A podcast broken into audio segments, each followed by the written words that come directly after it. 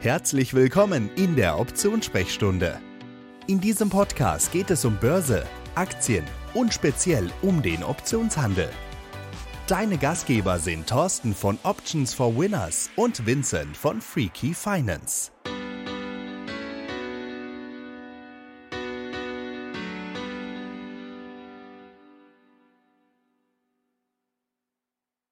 Ja, hallo und herzlich willkommen zu einer neuen Folge in der Optionssprechstunde. In diesem Format spreche ich ja regelmäßig mit meinem Partner Thorsten Eberhardt von Options for Winners über Börsen und speziell auch optionsbezogene Themen. Und heute haben wir uns äh, mal die Volatilität vorgenommen. Wir möchten über äh, dieses Phänomen der Volatilität sprechen und eben auch darüber, wie das ganz entscheidend äh, unseren Optionshandel beeinflusst. Das ist nämlich ein ganz großer Treiber in der ganzen Sache. Und damit begrüße ich auch dich, Thorsten. Wie geht es dir heute? Ja, ähm, vielen Dank, Vincent. Äh, mir geht's gut. Ich hoffe dir auch. Ja, Volatilität ist für uns natürlich ein wirklich wichtiges Thema. Nicht nur für uns, wenn wir Aktien traden, sondern natürlich auch, wenn wir Optionen traden, weil die Volatilität, das besprechen wir natürlich nachher auch, beeinflusst unsere Prämie und wir wollen ja Geld verdienen und wir wollen natürlich auch von den Wahrscheinlichkeiten profitieren. Ganz genau. Also vielleicht schauen wir einmal ganz kurz nochmal auf den Begriff selber. Volatilität. Wofür steht das? Ich sage mal ganz einfach, das ist die Schwankungsbreite, das Ausmaß der Schwankung von Preisen, Aktien, Devisenkursen, Zinssätzen oder auch ganzen Märkten innerhalb einer bestimmten Zeitspanne. So würde ich das mal ähm, ganz kurz äh, und knapp umschreiben. Hast du dem noch was hinzuzufügen? Also das ist einfach die sogenannte Schwankungsbreite. Wenn wir jetzt beim Aktienthema sind, sagen wir einfach mal die, die Schwankungsbreite von bestimmten Aktien in einer bestimmten Zeitspanne. Ja, hast du, hast du perfekt umschrieben und wir wollen es ja jetzt hier auch nicht wissenschaftlich machen. Es soll ja der Zuhörer auch verstehen. Also, wenn jetzt Preise stark schwanken, dann sind diese volatil. Ja, das ist halt sehr wichtig, dass es halt volatile Werte gibt und weniger volatile Werte. Und das ist für uns auch bei manchen Strategien ein Auswahlkriterium, die Volatilität. Aber wir haben auch zwei Begrifflichkeiten, die wir hier vielleicht direkt zu Beginn mal unterscheiden sollten. Das ist die historische und, hier ist ganz wichtig, die implizite Volatilität. Vincent, wenn ich dich jetzt fragen würde, was, was würdest du sagen, was unterscheidet denn beide?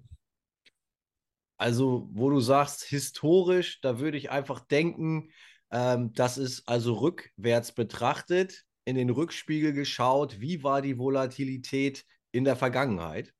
Und dann würde ich einfach mal tippen, dass ähm, das andere, was du genannt hat, hast, äh, die implizite Volatilität äh, genau das Gegenteil ist. Und zwar dann die angenommene Volatilität in einem in der Zukunft liegenden Zeitraum. Ist das ungefähr richtig? Ab absolut richtig ähm, auf den Punkt gebracht. Also ich würde jetzt auch sagen, historisch auf die Vergangenheit bezogen und die implizite ist eine erwartungsgemäße Volatilität und ähm, die beruht schlussendlich auf den Marktpreisen der Optionen.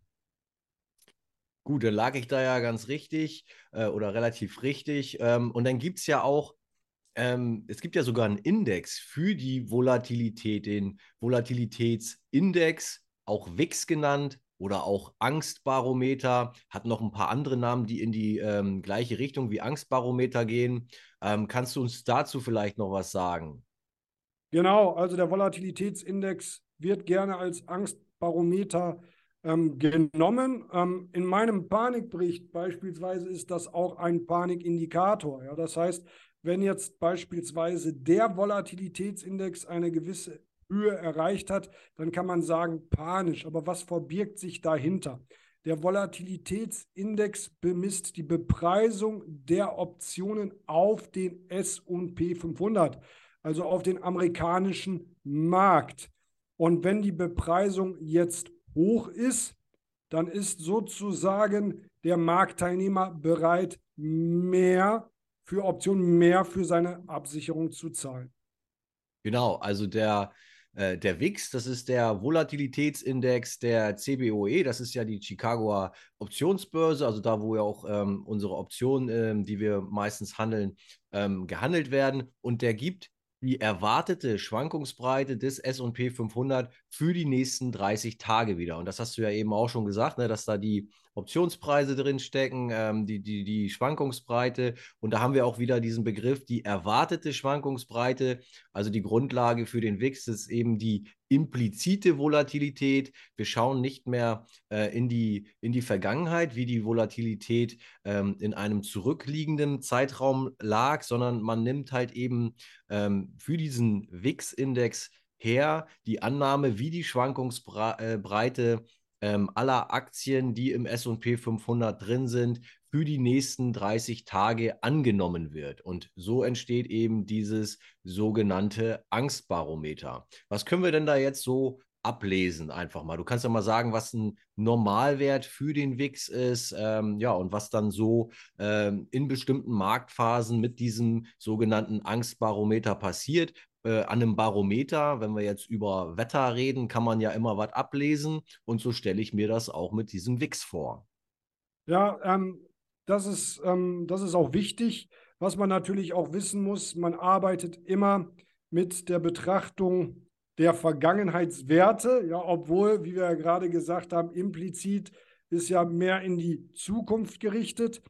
Und ähm, resultierend aus den Vergangenheiten kann man sagen, dass wenn jetzt der Volatilitätsindex, also abgekürzt der WIX, über 20 liegt, dann sind wir schon in einem panischen Sentiment. Ja, das, das äh, kann man so Pi mal Daumen sagen. Wir wissen aber auch, und es ist nicht lange her, die Corona-Zeit, wo der WIX auch hingehen kann. Das heißt, Werte von 80 sind nicht unrealistisch. Ja, die sind in der Vergangenheit schon erreicht worden. Aber Vincent, wir können es noch eine Schippe komplexer machen. Da gibt es doch noch den VVIX. Jawohl, da habe ich auch schon von gehört. Und das ist dann wieder die Volatilität der Volatilität. Ja, und auch die Volatilität der Volatilität hat natürlich auch bestimmte Marken. Ja, und da kann man zum Beispiel auch sagen, da gibt es die 130er ja, die 130er Grenze ab, der es auch wiederum eine panische Indikation sein kann. Also das heißt, wir haben hier viel, aber wir sind ja nicht nur auf den amerikanischen Markt mit dem WIX, den gibt es ja auch ähm, für Rohstoffmärkte. Ja, es gibt zum Beispiel für Gold, für Silber, für Öl. Ja, und daran kann man halt auch sehen, dass man versucht, vom Marktsentiment zu profitieren. Ja, das heißt, wenn wir jetzt nochmal überlegen, wie wir den WIX mit einem Wort beschreiben würden, dann wären wir beim Angstbarometer. Ja, das heißt, den Angstbarometer haben wir dann schon mal. Und wenn wir jetzt auch wissen, wenn der Angstbarometer über 20 anschlägt, dann sind wir bei einer panischen Situation. Und jetzt, das ist ja jetzt die Kunst, die wir auch lehren und, und auch selber tun, von, dieser, von diesem Wissen Ableitungen vorzunehmen und diese schlussendlich in einen erfolgreichen Optionstrade umzusetzen. Ja, genau. Wir wollten jetzt ja am besten mal aufklären, warum jetzt eben diese äh, Volatilität, über die wir jetzt ein paar Minuten intensiv gesprochen haben, ähm, so wichtig für uns als Optionshändler ist. Und zwar ist es so, ähm, wir haben jetzt ja schon von Ängsten gesprochen und ähm, da kommt natürlich dann ähm, sogenannte Absicherungsgeschäfte äh, ins Spiel. Und wir als äh, Optionshändler, beziehungsweise genauer gesagt als Stillhalter, also als der verkaufende Part im Optionshandel, das haben wir ja schon in den letzten Folgen ausführlich äh, besprochen, welche Positionen man beim Optionshandel einnehmen kann und so weiter. Wir sind jetzt in der oder sprechen nochmal jetzt über die äh, Position des Stillhalters, also die Verkäuferseite bei Optionen. Und da können wir eben sehr starke äh, Prämien einnehmen, je größer die Angst am Markt ist. Und deswegen ist die Volatilität oder dieses Angstbarometer eben auch ähm, ganz interessant für uns. Wir können einfach höhere Prämien vereinnahmen für die von uns verkauften Optionen, wenn es mehr Angst oder sogar Panik im Markt gibt. Das heißt, ähm, eine verkaufte Option in einem ähm, mit Angst oder Panik erfülltem Umfeld, was wir eben an diesem Angstbarometer, an dem WIX ablesen können. Du hast es schon gesagt, wenn es über 20 steigt, dann ist da schon Unruhe drin. Und dann ist auch die Zeit, wo wir eben vermeintlich höhere Optionsprämien kassieren können.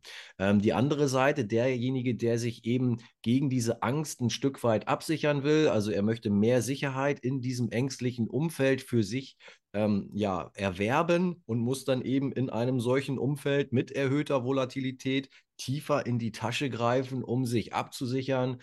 Und ähm, ja, so funktioniert das Spiel. Ja, wir als Stillhalter, als Verkäufer können höhere Prämien einnehmen, weil die andere Seite in, in der Situation gewillt oder auch ähm, ja, in die Situation gebracht ist, ähm, höhere Preise für die Absicherung zahlen zu müssen.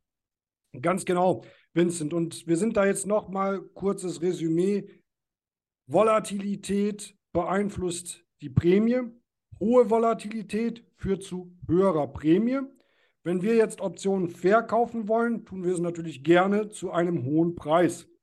Und das sind natürlich auch Strategien, die man sich auch antrainieren kann, lernen kann. Wir werden in späteren Folgen darüber nochmal sprechen. Ja, beispielsweise Earnings Trades sind ja auch Trades, die von der Volatilität profitieren. Aber was natürlich auch ganz interessant ist, wenn man sich die Psychologie dahinter betrachtet. Was will ich damit sagen? Wir erkennen häufig hohe Volatilitäten. Dann, wenn der Markt unruhig ist. Wir erkennen aber auch, dass die Zeiten, die Tage, wo eine extrem hohe Vola am Markt ist, weniger häufig anzutreffen sind als niedrige Volatilitäten. Das heißt, wir finden sehr häufig Volatilitäten in unteren Bereichen, aber eher selten Volatilitäten in sehr hohen Bereichen. Und das hat natürlich auch einen Grund. Und deshalb bin ich jetzt auch nicht so ein Freund, zu viele, ja, ich sag mal so, bärische Trades zu machen. Weil der Mensch der akzeptiert Situationen, die existenziell schlecht sind, nur kurz. Aber Situationen, heile Welt, Happy World, alles ist gut, Sonne scheint, könnten unendlich lang und oft sein. Ja, das heißt auf gut Deutsch, man versucht alles zu tun als Mensch, um sich solche Situationen zu vermeiden. Sprich, diese Peaks, diese extrem hohen Volatilitäten, die kann man natürlich dann mit schönen Vola-Trades auch ausnutzen, mit dem Wissen, dass man nicht lange in diesen Situationen verbleibt. Ja, sehr wichtiger Punkt. Also du hast ja auch schon den Corona-Crash mal angesprochen, wo es dann eben auch einen ähm, sehr hohen Ausschlag im WIX gab. Äh, davor, glaube ich, ein bekanntes Beispiel war die äh, Banken- und Finanzkrise 2008, 2009. Da gab es auch, wenn man sich den äh, WIX mal über einen längeren Zeitraum anschaut, ähm, extrem hohe Ausschläge nach oben. Aber wir sehen eben auch das, was du gerade gesagt hast, dass diese absoluten Peaks immer ähm, nur von sehr, sehr kurzer Dauer waren. Das ist korrekt. Ja, ja, also wir haben es jetzt angesprochen. Ähm, die Volatilität ist eine optionspreisbildende Komponente und eben eine ganz, ganz entscheidende. Wir haben das jetzt ähm, also versucht, mal ähm, deutlich zu machen, dass wir eben von erhöhter Volatilität profitieren können. Wenn wir in einer solchen Situation Optionen verkaufen, kriegen wir eine höhere Prämie und gehen dann im Allgemeinen davon aus, dass die Volatilität dann ähm, im Verlauf der Zeit zum Normalmaß zurückkehrt, also dann wieder sinkt und ähm, wenn wir dann schon die Option verkauft haben und die Volatilität im weiteren Verlauf sinkt und fällt, dann profitieren wir eben ganz entscheidend äh, mit unserem laufenden Trade von diesem ähm, ja, Volatilitätsrückgang. Ähm, davon profitiert eben ganz stark dann ähm, unser Trade. Der Optionspreis wird geringer. Ich habe es eben gesagt, die Volatilität ist eine optionspreisbildende Komponente. Da stecken ja noch andere Sachen drin, eben wie ähm, innerer Wert und Zeitwert. Und äh, diese Sachen werden eben von der Volatilität eben mit beeinflusst. Deswegen Volatilität ein ganz, ganz wichtiger Punkt im Optionshandel. Ähm, wir nutzen das gerne und du hast auch schon die Earnings Trades angesprochen. Ich denke mal, da machen wir dann die nächste Folge drüber und gehen da mal in die Tiefe. Was sind eigentlich diese Earnings? Was sind diese Quartalsberichte? Was sind diese Pflichtveröffentlichungstermine der großen Firmen? Äh, was passiert da? Und was hat das mit Volatilität zu tun? Und was hat das dann wieder ähm, mit ähm, Optionshandel zu tun? Das sind dann die sogenannten Earnings Trades und da gucken wir in der nächsten Folge mal ausführlich drauf. Und ähm, freuen wir uns, wenn ihr dann wieder dabei seid, wenn wir in die Welt der Earnings einsteigen. Super, vielen Dank, Vincent. Ich hoffe, wir konnten das Thema Volatilität dir euch näher bringen. Und wie gesagt, es ist für uns wichtig und deshalb gehen wir auch in Zukunft sehr häufig, wahrscheinlich mitunter auch auf die Volatilität ein. Ganz genau. Macht's gut, bleibt uns gewogen. Bis zum nächsten Mal. Ciao, ciao. Vielen Dank fürs Zuhören. Die Optionssprechstunde. Alles, was du wissen musst über Börse, Aktien und vor allem über den Optionshandel. Mehr Infos findest du unter freakyfinance.net und optionsforwinners.de.